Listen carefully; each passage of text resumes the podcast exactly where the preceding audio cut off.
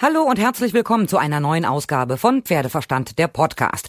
Gestern habt ihr ja schon richtig viel zum Springteam für die Olympischen Spiele gehört. Heute geht es um die Dressur. Unser Team ist gerade im Trainingslager in Aachen, das auch zugleich die Quarantänestation für die Pferde ist. Als erstes, alle sind fit. Ich habe sowohl mit Monika Theodorescu, der Bundestrainerin der Dressur, gesprochen. Für sie geht es morgen schon los, ab Frankfurt Richtung Japan. Die Pferde folgen am Mittwoch früh, also in der Nacht von Dienstag auf Mittwoch genau genauer gesagt, und die Reiter dann am Mittwochabend. Dann geht's nach Japan. Ich habe aber auch mit Karina Scholz gesprochen. Sie hat eine Wahnsinnskarriere im letzten Jahr hingelegt, die darin mündete, dass sie in den Olympiakader aufgenommen wurde und an dem Quarantäne-Trainingslager teilnehmen konnte. Als Reserve. Für sie ganz sicher super spannend und auch für euch. Denn ihr könnt euch jetzt alles dazu anhören. Los geht's! Frau Theodorescu, wie war denn jetzt die Stimmung in Aachen? Sehr gut. Ähm, wir haben da natürlich äh, tolle Bedingungen vorgefunden. Aachen ist ja nun erprobt, nicht nur als Turnierstandort, sondern auch als äh, hervorragende Trainingsstätte. Und äh, da haben wir viel Platz gehabt. Die Pferde haben sich sehr wohl gefühlt. Äh, es gab verschiedene ja, Dressurvierecke, Trainingsstätten, wo man äh, sagen wir, nationenweise ganz in Ruhe trainieren konnte, weil wir waren ja nicht die einzigen da, sondern ganz viele äh, Dressurpferde schon die die Reise von Europa eben nach Japan antreten. Sie sind jetzt gerade zu Hause in Füchdorf, weil ja jetzt auch schon der Flieger geht. Es werden also die letzten Sachen gerade zusammengepackt. Koffer schon voll? Äh, nee, jetzt erstmal gerade leer, weil nämlich wir die ganzen DOSB-Sachen in Aachen empfangen durften.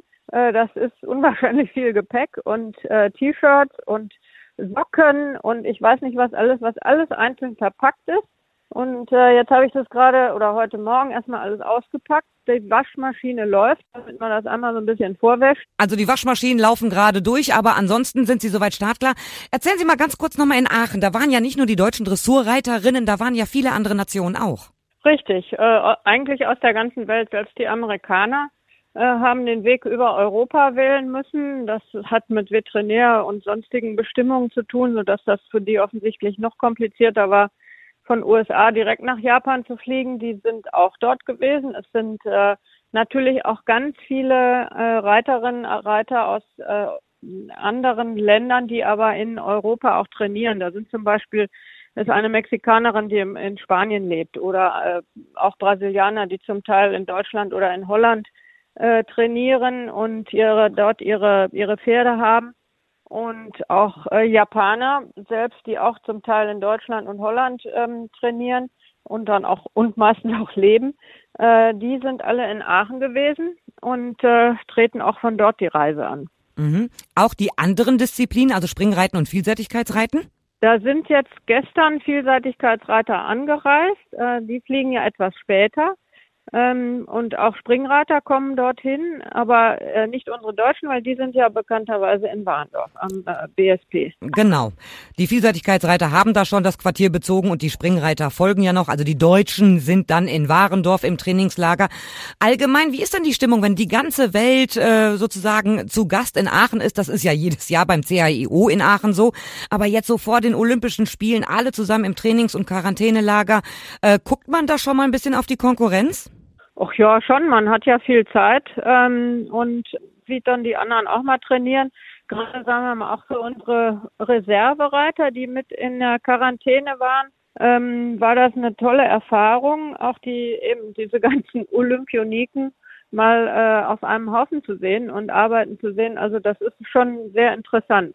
Viele kennen wir natürlich von den Turnieren, aber da sind natürlich auch ein paar aus sagen wir mal, für uns etwas exotischen Ländern. Und äh, das ist schon äh, klasse. Das war auch eine tolle Stimmung da. Das hat allen riesen Spaß gemacht. Mhm. Ich kenne das aus der Vergangenheit, da wurde, um ein Team wirklich zu bilden, wurden auch Teamabende gemacht. Irgendwie muss man ja auch mal die Abende verbringen, ein bisschen Geselligkeit. Was hat's denn da gegeben? Haben Sie ein bisschen zusammengesessen, abends schön lecker Weinchen getrunken und was gegessen? Äh, ja, das haben wir einen Abend gemacht. Also man war ja noch so ein bisschen oder ist auch dort äh, unter Corona-Bedingungen. Ne? Also jetzt hier die große Sause und äh, tralala, das war nicht möglich oder auch nicht erwünscht. Äh, die Einreisebestimmungen nach Japan sind sehr streng und eben Quarantäne, auch was sagen wir, Pferde, aber auch uns betrifft, ist man da so ein bisschen eingeschränkt. Nichtsdestotrotz haben wir am äh, war das denn?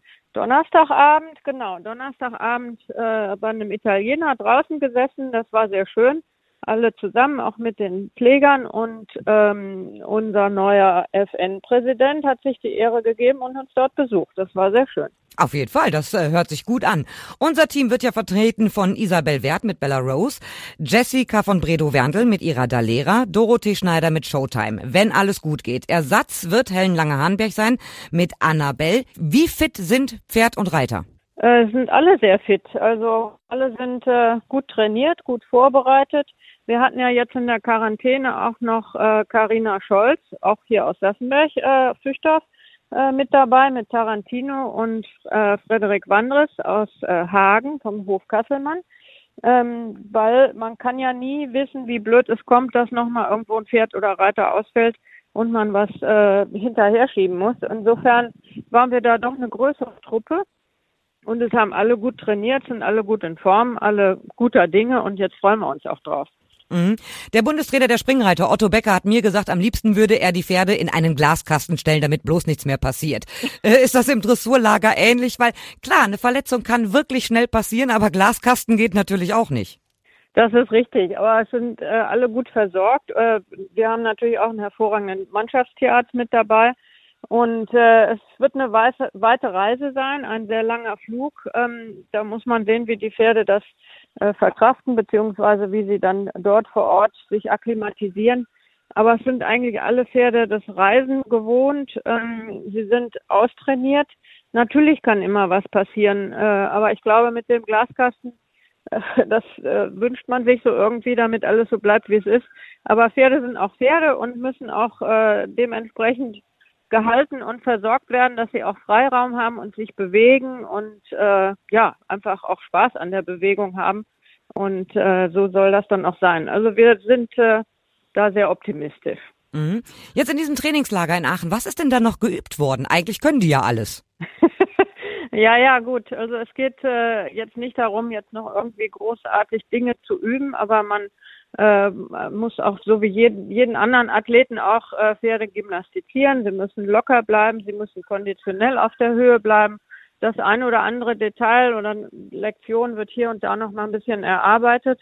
Aber so das ganz große Üben, das äh, war jetzt nicht nötig, weil sich ja auch alle auf den Turnieren in sehr guter Form äh, gezeigt haben, so dass man jetzt nicht irgendwas Neues noch äh, lernen muss oder großartig verändern muss. Aber ähm, natürlich horchen wir in so einer Zeit auch sehr in die Pferde hinein. Auch für uns als Trainer war das eine gute Zeit, weil man eben die Pferde mal doch eine ganze Woche täglich beobachtet und ja, das Training begleitet, so dass man noch immer ein bisschen mehr Kenntnis darüber hat, was jedes einzelne Pferd braucht. Äh, da ist nicht jeder gleich. Die haben eben auch ihre, ihre Präferenzen, was sie möchten und so weiter. Das ist irgendwie schon auch immer sehr interessant, diese Kommunikation. Äh, Reiter, Pferd, Pferd, Reiter, Pfleger, ja, und eben mit dem ganzen Team. Die mhm. Pferde wollen von mir dann auch schon mal ein Stück Zucker haben, wenn ich morgens in den Stall komme. und das ist einfach auch ein schönes Gefühl. Mhm. Isabel Wert, Jessica von Bredow-Werndl und auch Dorothee Schneider waren ja im Olympiakader mit gleich mehreren Pferden. Wie sucht man dann aus, dass jetzt eben doch Bella Rose, da Lehrer und Showtime mitgenommen werden und nicht die anderen? Weil das einfach die Besten sind. das, ja, das ist jetzt, äh, also sagen wir mal, die größten Chancen und die besten.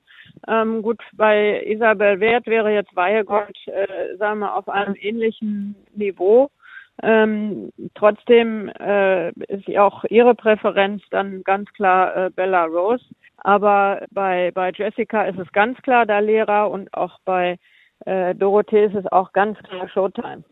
Also diese drei Damen sind so unfassbar stark. Und ja, natürlich gilt es, die Goldmedaille von vor vier Jahren zu verteidigen. Äh, das ist auch ihr ganz klares Ziel. Haben Sie da Zweifel, dass das irgendwie vielleicht doch nicht funktioniert oder erhöht das den Druck? Also Zweifeln ist äh, keine gute Option, wenn man äh, im Sport Erfolg haben möchte. Zweifeln ist nicht gut. Ähm, deshalb, äh, ich blicke immer äh, optimistisch nach vorne. Wir haben ein klares Ziel. Ähm, natürlich ist es mit drei Pferden, Reitern äh, schon riskanter, als wenn man ein Streichergebnis hat. Es kann immer was passieren. Und äh, es sind eben zwei Lebewesen jeweils und das ist schon nicht so ganz einfach. Wenn es sieht immer so aus, als wäre es ganz einfach, wenn alles glückt, aber es muss eben auch alles glücken. Und äh, das ist dann doch äh, eine spannende Geschichte. Mhm. Auch gerade in der Dressur natürlich eine Lektion, die nicht so hundertprozentig war, dann könnte schon die Goldmedaille weg sein. Also man braucht natürlich auch ein bisschen das Quäntchen Glück, obwohl die drei Damen sind wirklich unfassbar stark. Nichtsdestotrotz gibt's natürlich starke Konkurrenz, zum Beispiel aus den Niederlanden. Wie schätzen Sie denn zum Beispiel Edward Gahl ein? Ja, sicherlich sehr stark. Ähm, Edward Gahl ist immer ein, ein äh, Künstler im Viereck sein Pferd ist allerdings noch sehr jung, noch nicht sehr erfahren. Der ist erst neun Jahre alt, aber das, äh, dafür hat der Reiter umso mehr Erfahrung. Ähm, er hat letzte Woche, vorletzte Woche in, in äh, Rotterdam gezeigt, was für ein Potenzial das Pferd hat. Und äh, der, der wird nicht der Einzige sein in der Konkurrenz. Da sind auch noch ein paar andere aus Dänemark. Ähm, und äh, Großbritannien kommt natürlich äh, Charlotte Dujardin, zwar nicht mit ihrem allerbesten Pferd, aber auch sie wird sehr, sehr gut vorbereitet kommen und äh, da sind wir mal gespannt. Mm, die bringt ja Gio mit, ne? Und äh, Edward Gahl war ja in Rotterdam äh, Zweiter hinter Isabel Wert. Sehe ich das richtig? Richtig. Ja. ja. Und dann ist ja auch Karl Hester auch noch am Start. Also es ist schon gute ja, ja. Konkurrenz da. Ganz alleine sind wir da nicht, das ist schon mal klar. Was schätzen Sie denn im Einzel? Wie könnte es ausgehen?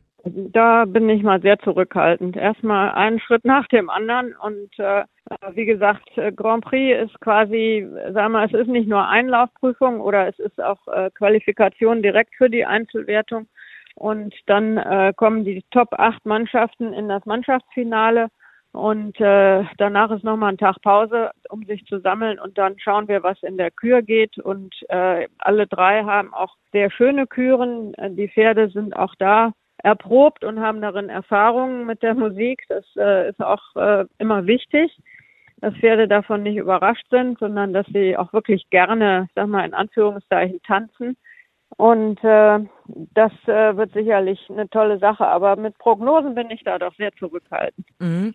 Dies Jahr ist ja, wie gesagt, das Reglement auch total anders. Dieser Grand Prix, da starten sechs Gruppen A10 Reiter, also 15 Teams, A3 Reiter und 15 Einzelreiter.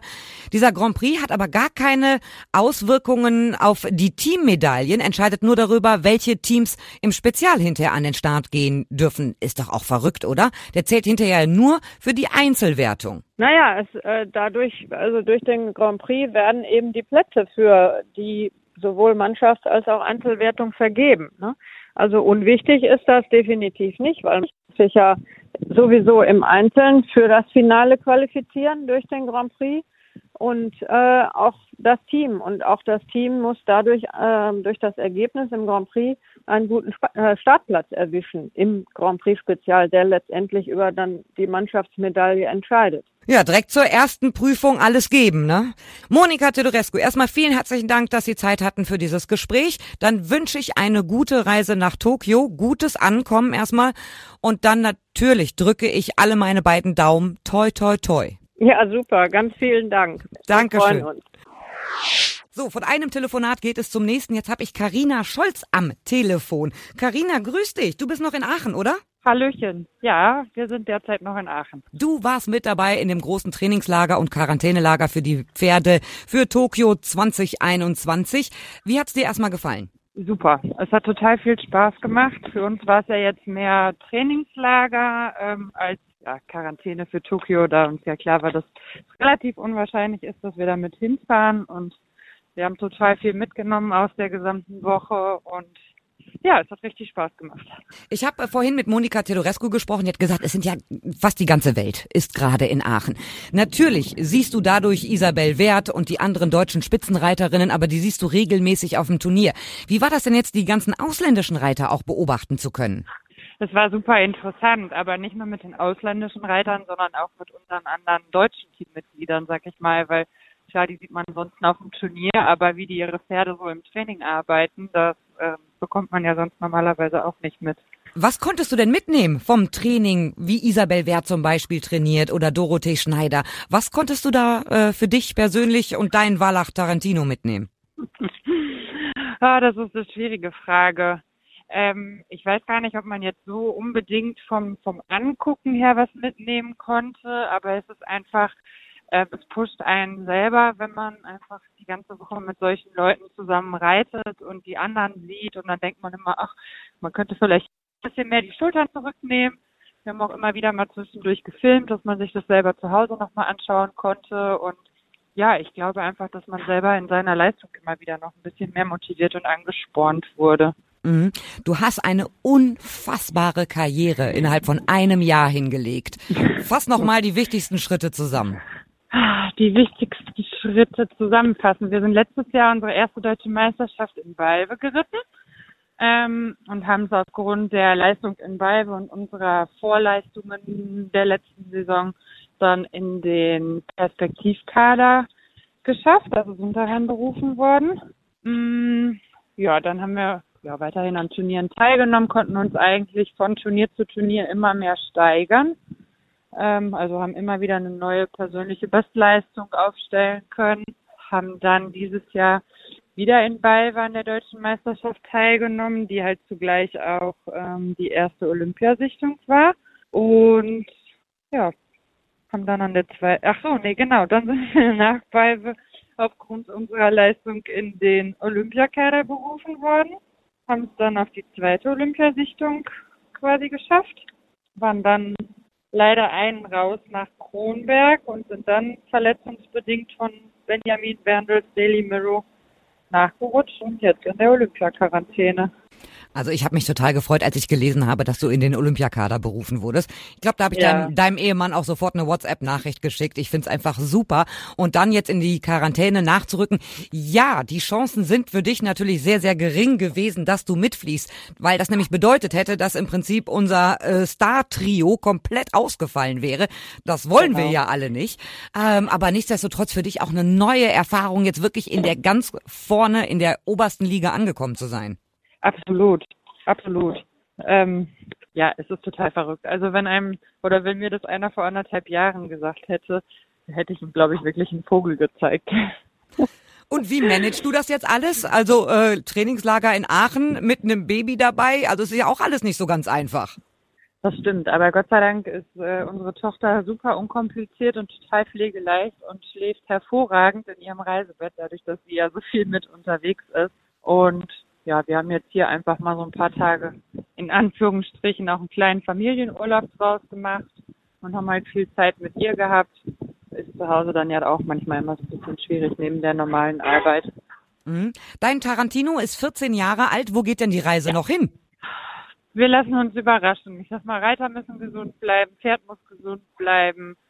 Ja, und wir lassen uns einfach mal überraschen, was noch so auf uns zukommt. Mhm. Ich glaube, mit den ganzen letzten Prüfungen, wir haben immer noch viel Luft nach oben, weil sich immer noch Kleinigkeiten einschleichen und dann gucken wir einfach mal. Ja, und wie lange bist du jetzt noch in Aachen? Also die Pferde reisen ja schon am Dienstag, also morgen wieder ab, weil sie am Mittwoch früh sozusagen äh, rübergeflogen werden nach Japan. Genau. Kannst du dann auch morgen Nachmittag deine Tasche packen und aus Aachen wieder abreisen und zu, nach Hause Richtung Sassenberg? Ja, also ich werde wahrscheinlich heute Abend schon nach Hause fahren. Wir haben jetzt heute hier nochmal ein lockeres Training auf dem großen Grasplatz gemacht, einfach um nochmal so ein bisschen ihn locker zu bewegen und dann wird er morgen hier einen freien Tag haben und einfach mal nur grasen gehen und Fabian und die Pflegerin bleiben hier und warten dann so lange, bis das okay kommt, dass die Pferde aufgeladen werden dürfen und werden dann wahrscheinlich am Mittwochmorgen mit ihm nach Hause kommen. Mhm, also ich ihr kann dann schon mal los und kann zu Hause noch was tun, ja, also, weil am Wochenende schon wieder Turnier ist. Ja klar muss ja auch, die anderen Pferde wollen ja auch bewegt und vorgestellt werden. Ja, das, ne? das ist, ist immer so, wenn man einen ganzen Stall voller Pferde hat. Äh, Richtig. Aber der Tarantino muss also da bleiben, bis die anderen wirklich sicher und gut und safe verladen sind. Genau.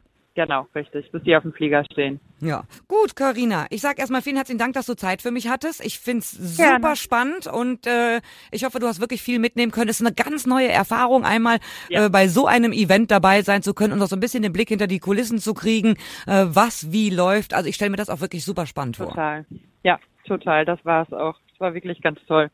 Vielen Dank, Karina, und dann äh, eine gute Heimfahrt. Danke. Tschüss. Ciao. Das war's für heute mit meiner Serie vor den Olympischen Spielen in Tokio.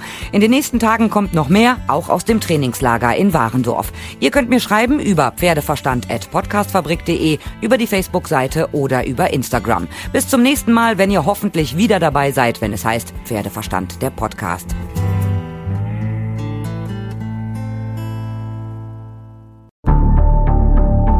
Wie lange kann ein Mörder sein dunkles Geheimnis bewahren? Wann bekommen die Angehörigen Gewissheit und die Opfer Gerechtigkeit? Jedes Jahr werden bei der Polizei rund 100.000 Menschen als vermisst gemeldet. Drei Prozent davon, also 3000 Menschen, bleiben länger als ein Jahr verschwunden. Einige werden nie wieder gesehen. Seit gut drei Jahren arbeitet die Polizei in NRW mit sogenannten Cold Case Units. Das sind Abteilungen, die wirklich nur damit beschäftigt sind, Mordfälle zu bearbeiten, die teilweise seit Jahrzehnten ungeklärt sind. Ich bin Mike Mattis, Radioredakteur und News Anchor und ich spreche mit Ermittlern über diese Fälle. In meinem Podcast Licht ins Dunkel, Cold Cases und ungeklärte Vermisstenfälle von hier beleuchten wir gemeinsam mit Profilern, Staatsanwälten und Mordermittlern Cold Cases und ungeklärte Vermisstenfälle aus ganz Deutschland. Immer in der Hoffnung, dass Angehörige endlich Gewissheit und die Opfer Gerechtigkeit bekommen. Licht ins Dunkel. Cold Cases und ungeklärte Vermisstenfälle von hier. Eine Produktion von Mike Mattis und der Podcastfabrik.